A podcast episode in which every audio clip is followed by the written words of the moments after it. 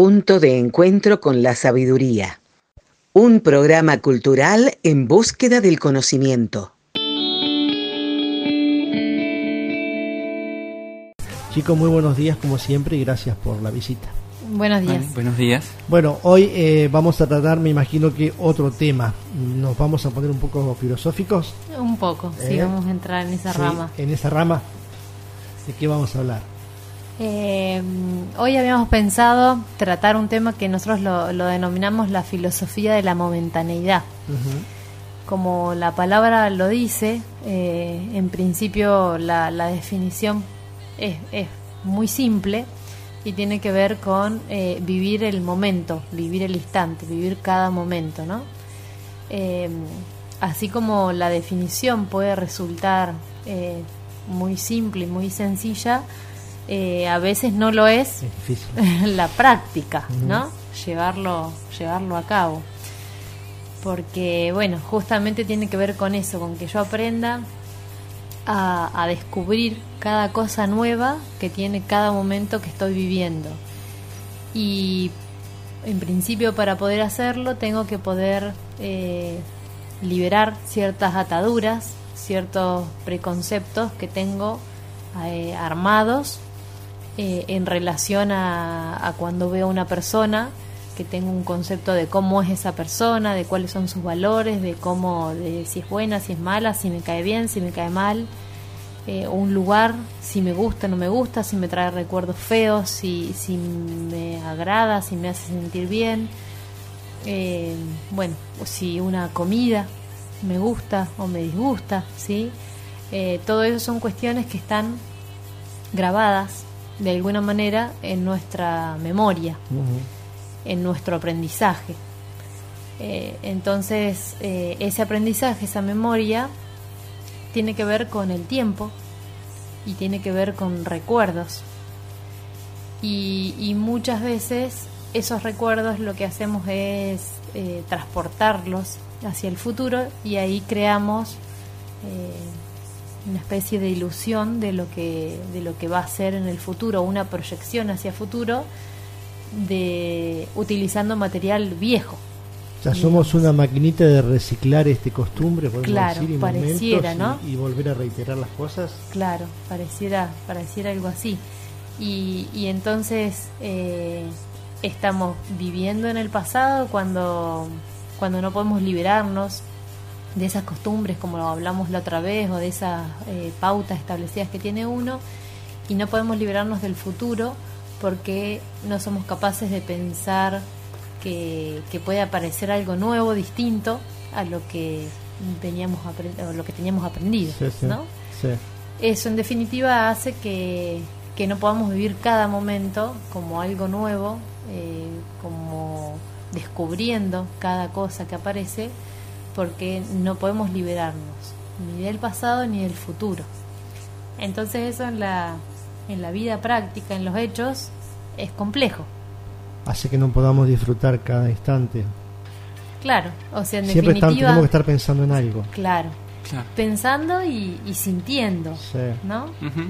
Y a su vez privándonos de la misma realidad, porque uno podría decir, eh, bueno, yo vivo el instante, vivo en la calle y la hora, pero cuando la persona, como decía Malén, se va para adelante o se va para atrás, ya deja de estar en el acá y en el ahora. Entonces ahora puede estar físicamente en, cualquier lugar haciendo cualquier actividad, pero internamente quizás está en, en alguna aventura de tipo, alguna fantasía, podríamos decir, de tipo psicológica. Entonces todo lo que le está sucediendo a esa persona, toda esa información que lo rodea, eh, pasa a ser inconsciente para la persona, porque ahora no tiene conocimiento de todo lo que le está sucediendo a su alrededor. Entonces empieza a formar y alimentar este, poco a poco esa área que va a ser desconocida para uno. Es- Entonces eso es un poco el, el principio de, mm, de lo que va a resultar luego mecánico, porque todo eso que, mm, que entra a la psiquis de uno empieza a, tomar forma, a tomar lugar dentro de uno y tarde o temprano se termina ejerciendo, se termina expresando. Veamos el caso, por ejemplo, de, de una propaganda subliminal. ¿no? Uno no es consciente de lo que ve, sin embargo esa propaganda entró en uno y va haciendo poco a poco sus efectos. Y el resultado es que quizá eh, al día, al otro día uno está pensando en algo y no sabe por qué está pensando en eso y desconoce, justamente inconsciente porque desconoce el origen de eso. Eh, y bueno, y eso lo lleva a uno a ir personificando su vida, a, a, que se va convirtiendo poco a poco en ese inconsciente, va tomando forma y uno este, ya no está viviendo en el instante. Y cuando quiere apelar a eso de estar en el instante, quizás se le complica un poco, porque hay un otro par de cosas en su interior forcejeando por expresarse, ¿no? Pasiones, debilidades, este, apegos, varias cosas. Es, esa, esta filosofía de la momentaneidad, ¿no? Podemos decir que es parte de, de la, de, no sé si la palabra es la felicidad, ¿no? Pero quizás el vivir cada momento, si uno viviera cada momento intensamente, podría acercarse un poco más a esa felicidad, ¿no? y siempre estamos pensando en, qué, en lo que pasó y en lo que vamos a hacer. Claro. Nunca estamos en el aquí, en el ahora, por ahí disfrutando de, lo, de los días, sí, de cada es día, cierto. ¿no? De hecho, ocurre eso. Eh, un ejemplo bastante típico es momentos sumamente esperados de, de nuestra vida, donde nosotros vamos a tener un evento especial, como puede ser, no sé, el tener un hijo o Claro. el casarse o, o algún evento que uno vaya a vivir, lo está viviendo de manera anticipada mucho antes. Y entre comillas viviendo anticipadamente porque en realidad lo que está viviendo es una fantasía, Sí. no va a ser de ninguna manera la realidad. Cuando ese hecho se aproxima y cuando uno lo vive y, y está transcurriendo, muchas veces no sucede como nosotros lo programamos, que queríamos que suceda, o muchas veces estamos ya proyectando otra próxima cosa o, o- o nos quedamos en la fantasía que iba a ser ese evento, por lo tanto el momento en sí que tanto quisimos vivir no lo estamos viviendo, Claro. no lo estamos disfrutando y no estamos descubriendo lo que eso tiene. Entonces eh, estamos en un, en un problema, porque por supuesto que tiene que ver con esto que vos decís de la felicidad. Si uno, eh, digamos, lo complejiza de tal manera, lo termina, termina como arruinando muchos momentos de la vida donde uno podría vivir conscientemente, sabiamente y felizmente Claro. un momento tan esperado. Mm. Hay, hay uno o hay varios factores predominantes que son los que hacen que uno no pueda este, vivir ca- esos instantes o, o- o disfrutar de los momentos. Y básicamente son dos. Uno es todo ese arsenal de información que nombrábamos hoy como inconsciente que está pujando para expresarse. Entonces cuando se expresa ese inconsciente o eso egoico no puede eh, uno estar en el instante. Y por otro lado es la falta de ejercicio que uno tiene al no haber estado quizá nunca en su vida en el instante. Entonces no está preparado para, para participar del libre fluir, podríamos decir, de, de la naturaleza o de la creación, sino que uno está constantemente apelando a respuestas viejas para eventos nuevos. Y ese, ese coordinar entre cosas viejas y cosas nuevas no siempre coincide. Entonces, este, no nos lleva a eso que nombrabas vos, que es la felicidad. Justamente la felicidad viene cuando se da esa armonía entre el libre fluir de uno y, y, y los eventos diarios. ¿sí? Muchas veces la vida creo que nos ha sorprendido en algunos eh, en algunas situaciones. Puede ocurrir, eh, vamos a suponer que una persona desde que nosotros la, la vimos por primera vez no nos caiga bien, que, que nosotros sintamos una especie de, de rechazo que comúnmente se llama que no hay que no hay feeling, que no, hay, química, feeling. ¿no? Con la persona, pero no la conocemos. Claro. Es uno que Es la primera esa- vez, claro, esa- es la primera vez que la vemos y nosotros sentimos un rechazo por esa persona. Eso es evidente que es algo inconsciente, es evidente que es algo mecánico, es evidente que se relaciona con algún conflicto interno nuestro Algo- algo de uno. que hayamos tenido, ¿no? por Sí, supuesto. sí. que hayamos tenido y de ahí en más pueden ocurrir dos, dos cosas o que nosotros nunca más nos abramos a la, a la posibilidad de, de entablar, De conocer de realmente conocer a la persona. y entablar una relación, un vínculo, quitándonos ese rechazo o esa antipatía que sentimos porque sí. O puede ocurrir que nunca, nunca en la vida nos demos esa posibilidad ni le demos la posibilidad a la otra persona. Entonces, esas cosas ocurren muy a menudo que nosotros reaccionamos de una manera mecánica, como decía Diego, y, al ser mecánico es inconsciente, o sea que no sabemos por qué lo hacemos. Y, eso nos trae consecuencias, porque uno a veces está molesto con una persona o, con una situación o con un lugar y es porque no sabe, porque desconoce y porque no sabe dónde se originó esa situación, porque es inconsciente a esa situación. Es, es, más los porcentajes de que uno se queda con el rechazo o es más amplio el porcentaje que uno después termina dándose cuenta que no era tan así? Yo creo que tiene mucho que ver justamente con la filosofía, ¿no? De cada uno, cómo se lo plantea uno. Claro. Pero uno es de sostener la, posición de la primera vista, podemos hacer. Yo creo que en general, en general todos estamos atados a eso, eh, mucho a, a, esa estructura que nombramos también la vez anterior que estuvimos charlando, eh, a un patrón. Digamos, es más, eh, es mucho más sencillo acudir a, a un patrón eh, que intentar decir, bueno, pero a ver, quizás las cosas no sean como las estoy viendo, como las estoy sintiendo, como las estoy pensando.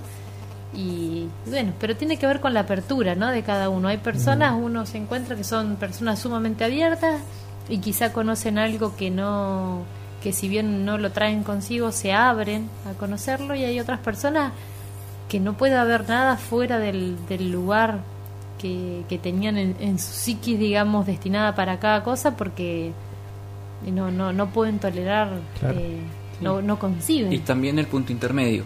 también, claro. ¿no? Que alguien eh, se pone en, contra de lo que uno mismo está sintiendo, ¿no? Porque, bueno, estoy sintiendo esto, pero no me gusta sentirlo, entonces voy a, a ver que, cómo actúo, cómo trabajo con eso.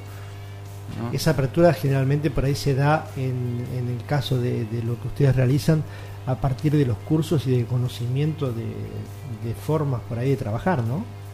Sí, como decimos siempre, nosotros lo que brindamos son las técnicas, ¿no? Por ejemplo, con esto eh, hay vinculadas algunas técnicas como son la autoobservación, como son eh, el asombro, eh, otras que son distintas maneras de, de, aplicar la atención, que van haciendo que todo lo que nos rodea entre a nuestra psiquis de manera consciente y que podamos ir saliendo de, ese sueño del que hablábamos, eh, que lo llamamos sueño porque es algo borroso, algo que no conocemos las causas y sin embargo lo llevamos adelante, ¿no? Este, entonces lo que nosotros enseñamos es poco a poco a que vayamos despertando de eso, a que eh, de ahora en adelante todo lo que hagamos sea con conocimiento de causa, porque uno a veces le da lugar a cosas que, que no lo van a llevar a, a la alegría, ¿no? Y, y brotan de su interior y no son esas cosas que brotan del corazón de la acá y de la hora. Por eso es tan difícil distinguir ¿no? Eh, lo que es el instante con lo que es lo con, con lo que brota del corazón. A veces brotan del instante cosas que no son necesariamente del corazón y que su fondo es el inconsciente, que es algo que uno no conoce pero es premeditado y está esperando el momento justo para actuar. Este, ahí hay un, un, una práctica que uno tiene que hacer para ir ejercitando ese, esa filosofía de la momentaneidad. Lamentablemente no se puede hacer este, de un día para otro. Pero en principio es eh, que uno apele, intente y ejercite estar en el instante. Esa práctica lo va a ir llevando poco a poco al zafarse, digamos, de esas, de, esas cuestiones mecánicas. Claro. Aquí eh, eh, ustedes hacen mención también y se vuelve a, algo que estuvimos hablando el, miércoles pasado y que es, tiene que ver con la palabra ego, ¿no? Y hablan del, ego del, como la causa de la conciencia dormida. Claro, esto que nombraba Diego recién, que nosotros llamamos la... Eh, digamos, hay, hay, uno de los temas que nosotros vemos que se llama el despertar de la conciencia y que justamente tiene que ver con que asumimos que en buena parte de nuestra vida, en un gran porcentaje, nuestra conciencia duerme. Por ahí surge el tema de plantear qué es la conciencia eh, o, cómo, con qué se relaciona. Habitualmente estamos acostumbrados a, eh, digamos, dentro de la, de la psicología eh, médica, podríamos decir, estamos acostumbrados a, plantear la conciencia como un estado de vigilia. O sea que cada vez que nosotros tenemos el cuerpo despierto, nuestra conciencia a la par está despierta. ¿sí?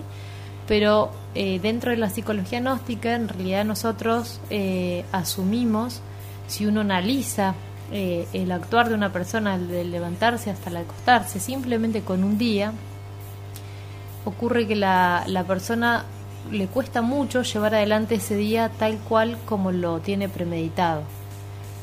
Y esto ocurre porque muchas de las cosas que tiene planeadas o pensadas eh, se terminan, digamos, dependen muchas veces de los demás y cuando ese entorno no le responde de la manera que uno tiene pensado, que uno le gustaría, la respuesta en uno inmediatamente cambia. Entonces, si uno quería tener un, un día totalmente pleno y se cruza con la calle con alguien que le contó algo feo, que lo trató mal, que lo insultó o que no lo saludó, inmediatamente la respuesta nuestra genera algo negativo. Entonces lo que nosotros queríamos crear, que era un día pleno, lleno de felicidad, de armonía, etcétera, vemos que se alteró por un en factor principio, ¿cómo? Por un factor externo. Por un factor externo, pero lo que nosotros estudiamos que ese factor externo en realidad generó algo en nuestro interior porque en, nuestro interior había algo que reaccione frente a eso. Porque una persona podría recibir una noticia negativa y poder, digamos, transformarla o digerirla y continuar con su estado eh, normalmente. Recibir una noticia como si fuera parte de un día normal y que son las cosas y que, eso no le afecte en la vida. Exactamente. Pero como nuestra conciencia no está la mayor parte del día activa o despierta, sino que más bien se encuentra, como decimos, dormida. Buena parte se encuentra condicionada por el agregado psicológico, por el ego, por el yo, que son esas mismas estructuras de las que hablamos de 100. Porque uno ya tiene preconcebido qué es lo que hay que hacer frente a una situación determinada. Entonces eso ya nos genera una respuesta. Eso termina haciendo que nosotros nos convirtamos en víctimas de las circunstancias. O sea que nuestro bienestar interior no, no está determinado necesariamente por lo que nosotros queremos, deseamos o pensamos, sentimos, sino que más bien todo lo que sucede a nuestro alrededor influye en nuestro interior y nos afecta. ¿sí? Entonces, claro que esto de vivir el momento tiene que ver con que uno esté aplicando más la conciencia, que es del momento, que es instantánea y que es espontánea, y no estar acudiendo a su inconsciencia, que son los formatos, las estructuras, los dogmas, eh, los, conflictos, los complejos que uno ya trae de antes. por ahí la cuestión sería, ¿dónde está nuestra libertad si cuando viene alguien y pasa con una cara, podemos decir una cara fea, ¿dónde está nuestra libertad si automáticamente nos cambia a nosotros? ¿no? ¿Dónde está nuestra individualidad, nuestra autonomía? Entonces sobre eso es lo que trabajamos en los cursos. Este, sobre que uno tenga eh, justamente esa, si uno se despertó feliz y se propuso ser feliz, ¿por qué no tiene la libertad o por qué no ejerce el derecho que tiene a seguir siendo feliz pase lo que pase? Porque uno se identifica con eso que sucedió afuera se engancha algo que tiene dentro de sí y se fue con eso. Es decir, si, si, si el entorno nos quiere poner triste, nosotros nos ponemos tristes. Si nos quiere poner alegre, nos pone alegre, pero no depende de nosotros, está dependiendo de nuestro entorno. Entonces, eh, ir despertando es parte de que vayamos tomando las riendas de, de nuestro estado individual particular. Aquí comienza un espacio de publicidad. Las vías de comunicación con la producción del programa son WhatsApp 54 291 5703 793, mail info arroba. By 3, Web 3 Arroyos, Web Bahía Blanca desarrollo y diseño de sitios web, diseño gráfico, servicio de hosting, mantenimiento, manejo y control de redes sociales, todo lo necesario para que tu empresa, tu industria, tu negocio o tu proyecto personal tengan presencia efectiva en Internet. Informes a los teléfonos 2983 528 730 o al 291 570 3793. Mail ventas arroba by3.com.ar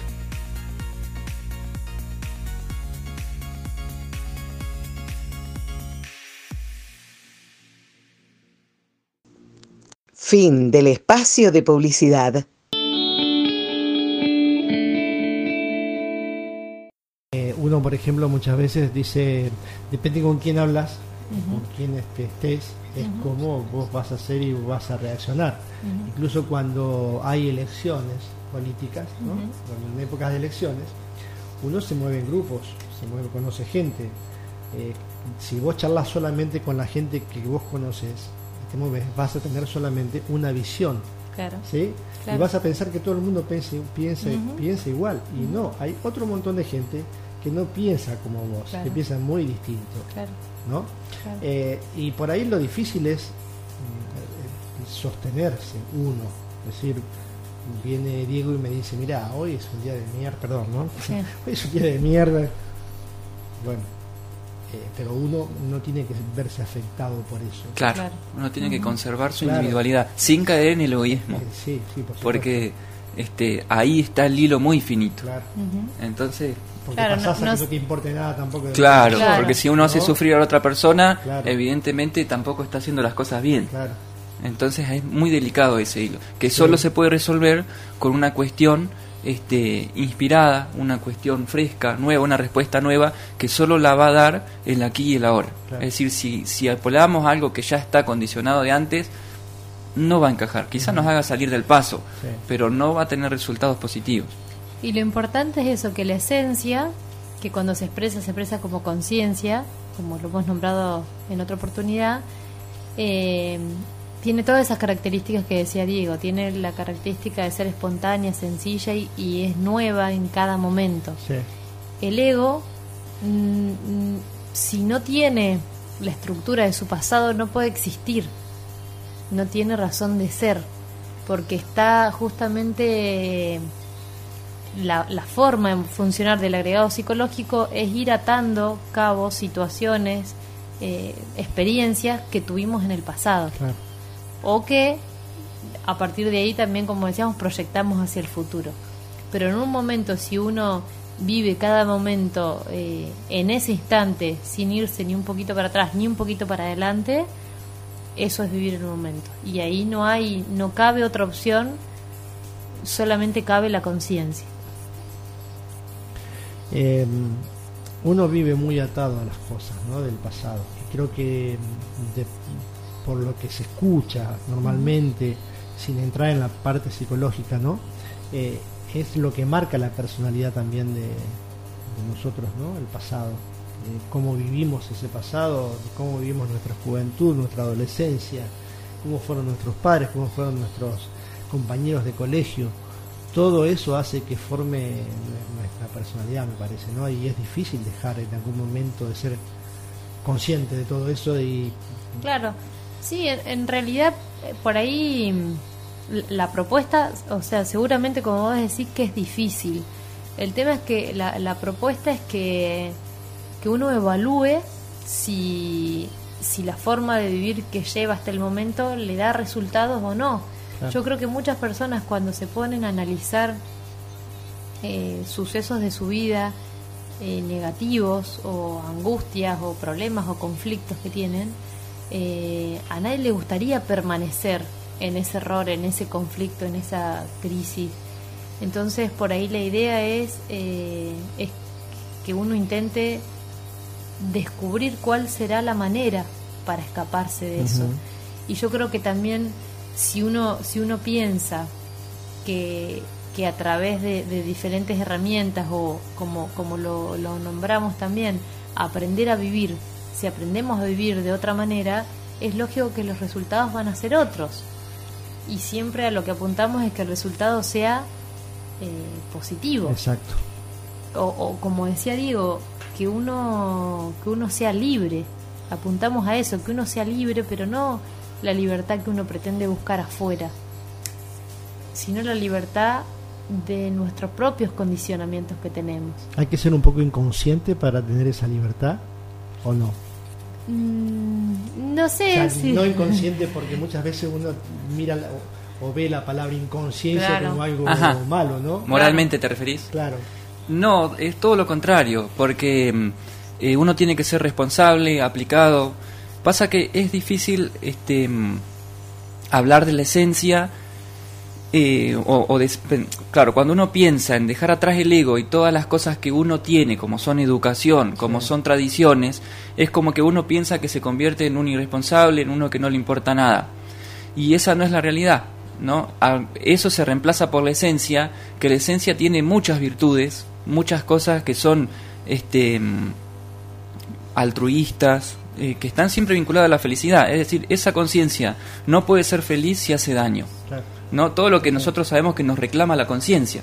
Porque uno a veces dice, bueno, voy a hacer esto, y la conciencia le está diciendo, Claro. mira, eso no te hace sentir bien. Por más que vos patalees y que digas y que insistas, Sí, este, yo no te permito eso.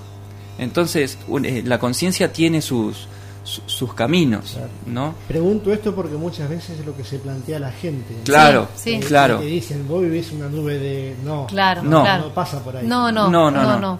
De hecho, también tenemos ahí otros temas donde se habla de, de dos caminos posibles y de uno que es el camino que uno transita normalmente en su vida y otro el camino que transita internamente. Claro.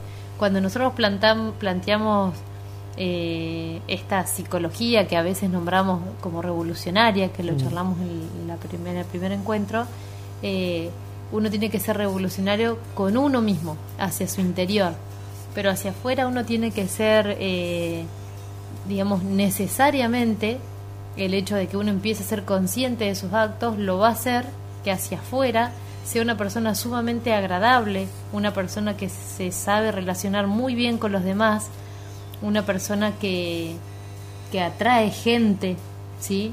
que la gente le gusta compartir, porque es algo, eh, digamos, totalmente lógico. Uno empieza a saber relacionarse con uno mismo y se empieza a saber relacionar con los demás. Con. Se ve el reflejo, ¿sí? No es que uno la rebeldía la tiene que llevar hacia afuera y, y- y volverse un inconsciente en ese sí, sí. sentido para ir como sí. decías. Sí, No, sí. no, uno, uno hacia afuera es una persona o debería aplicar o, o ser totalmente normal, natural. Sí. Podríamos decir Sí, natural, creo natural. que sería la Sí, palabra. Lo ¿no? que cambia es, este, claro, justamente interno, es decir, cómo nos relacionamos con eso. Y, y apuntamos a que siempre que está el inconsciente no nos lleva a la felicidad, más bien nos lleva este, a- al desagrado, al hacerlo porque lo tenemos que hacer, a la- al que, bueno, tengo que trabajar porque necesito plata. Y no quiere decir que la conciencia no haga esas cosas, las hace, pero eh, las hace inspirada, las hace feliz. Eh, ¿Cómo salimos de, de esa mecanicidad, o sea, de todo lo cotidiano, ¿no? Ajá. ¿Cómo- ¿Cómo este, en algún momento se despierta algo en nosotros para... Sí, primero no cambia afuera. O sea, la realidad de afuera Sí. quizás siga siendo la misma. La misma. No va a cambiar necesariamente por esto. Sí. Lo que va a cambiar es cómo nos relacionamos con, con esa realidad. Es decir, si uno iba todos los días al trabajo y no le gustaba, pero lo hacía mecánicamente, quizá ahora lo, lo vuelva a hacer, pero le empieza a encontrar el gustito. ¿no? Este, como un nene cortando el pasto en un tractorcito, capaz que es el más feliz del mundo. Después cuando es grande y ya sabe que es un trabajo, capaz que no le gusta. La realidad es la misma, lo que Claro. cambia es cómo nos relacionamos con ella.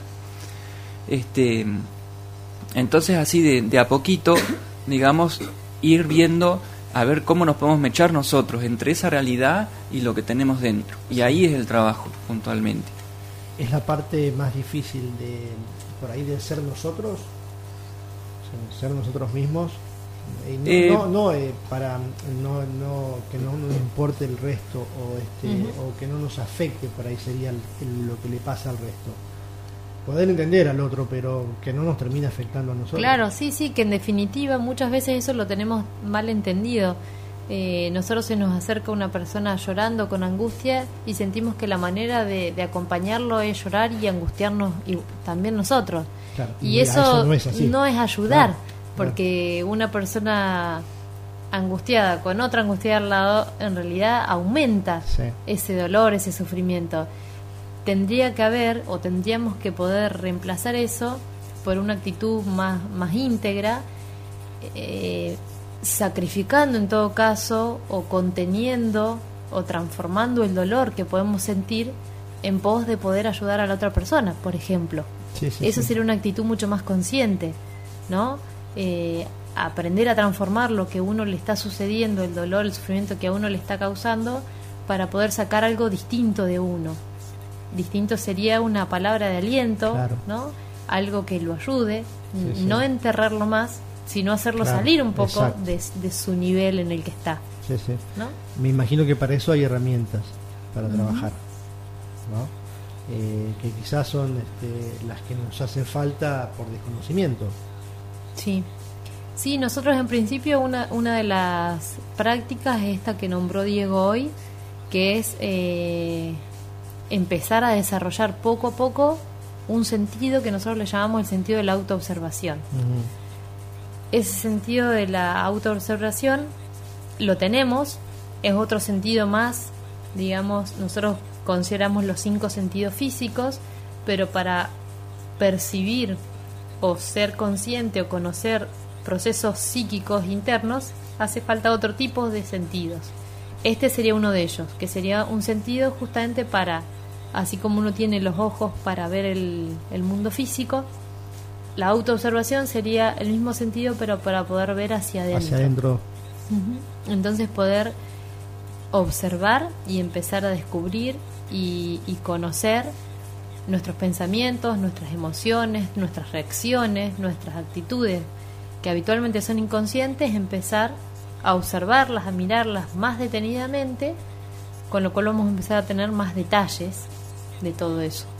Todo eso es un, paso, digamos, el paso inicial para empezar a conocerse, ¿no? Conocernos, que, dice la palabra Conocernos y reconocernos, este, conocer nuestras nuestras actitudes, este, nuestras formas, para que si tenemos un error de la única forma que podemos este, solucionar o salir de él es reconociéndolo, ¿no? Exactamente. y esto sería reconocernos nosotros mismos. Este, claro, claro, Sí, sí. por eso decíamos, sin, sin la ayuda de nadie. Y de hecho, tampoco es nuestra tarea ir a indicarle a otro cuál es ese defecto, cuál es el error que está teniendo, sino que cada uno pueda descubrirlo. Descubrirlo en uno y ahí empezar a ver qué, qué hacemos con ese material que nosotros encontramos inevitablemente cuando nosotros nos observamos, pero de manera sincera, como decía Diego, sin estar identificados con ese sentimiento, ese pensamiento, entonces vamos a ver dos cosas.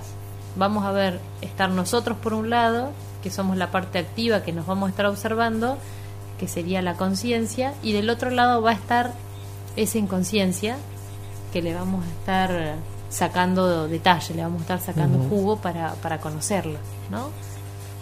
Acá hay un tema que lo hemos, lo hemos planteado en, otra, en, otras columnas, ¿no? Pero cuando tiene que ver también el tema de la escucha, ¿no? Y de aprender a escuchar. Claro, es que, es que eso es algo que, que va de la mano. Si uno no, si uno está condicionado por esto que decíamos, que una persona me gusta la ropa que tiene, o no me gusta, o me gusta su tono de voz, o me recuerda no sé quién, o, me cayó mal, o etcétera entonces todo lo que yo escuche de esa persona va a ser eh, manchado por mi inconsciencia, por mis condicionamientos y no voy a poder estar escuchando lo que la persona tiene para decirme. Entonces muchas veces vamos a tener una respuesta negativa o un gesto negativo porque ya no me cae bien, porque ya no me gustó algo. ¿no? Entonces eso no me permite escuchar. Estoy escuchando con con un como con una lupa empañada. O, con un diccionario claro. con traducciones tendenciosas. como, eh, como se dice en comunicación con ruidos en el medio claro. Sí. Eh, y es parte me parece de para aprender como bien ustedes lo, lo, dicen a vivir conscientemente aprender a relacionarnos y a, y a escuchar al otro. Básico. Me parece que ahí está el punto, ¿no? Sí. Sí, sí. No sé si quieren agregar algo más. Bueno, nada, este, in- invitar a todos a, a hacer un cambio, a autodescubrirse, a, a saber que los, los defectos que uno tiene, que, que le van trabando la vida, se pueden cambiar, que, que asusta, que parece difícil, pero que en realidad es muy, este, que le trae mucho, mucha dicha a uno, convertirse en, en algo mejor de lo que es, ¿no? Y eso no, no estamos diciendo que tal persona es mejor que otra porque Sí, sería sí. otro defecto.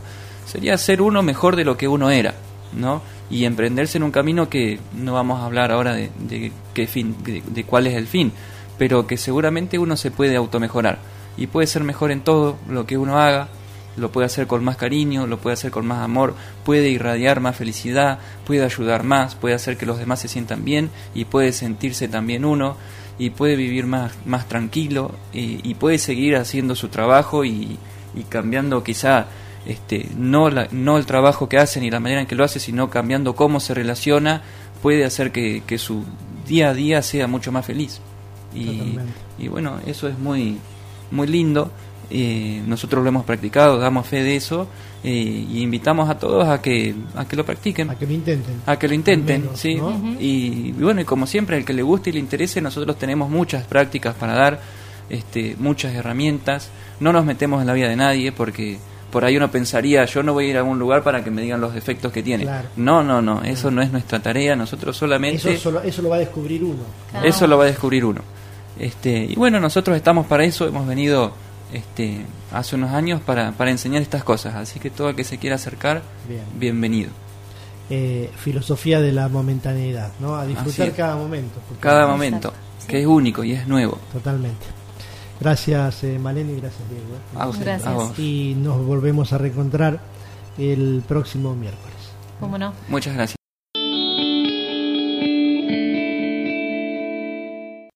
Reflexiones sobre la sabiduría. En el hombre se interrelacionan todos los elementos que componen el universo y todos los principios existentes. Toca con los pies la tierra, con los brazos el aire y con la cabeza el cielo, y a través del espíritu entra en contacto con la divinidad, de dónde proviene y a dónde ha de regresar.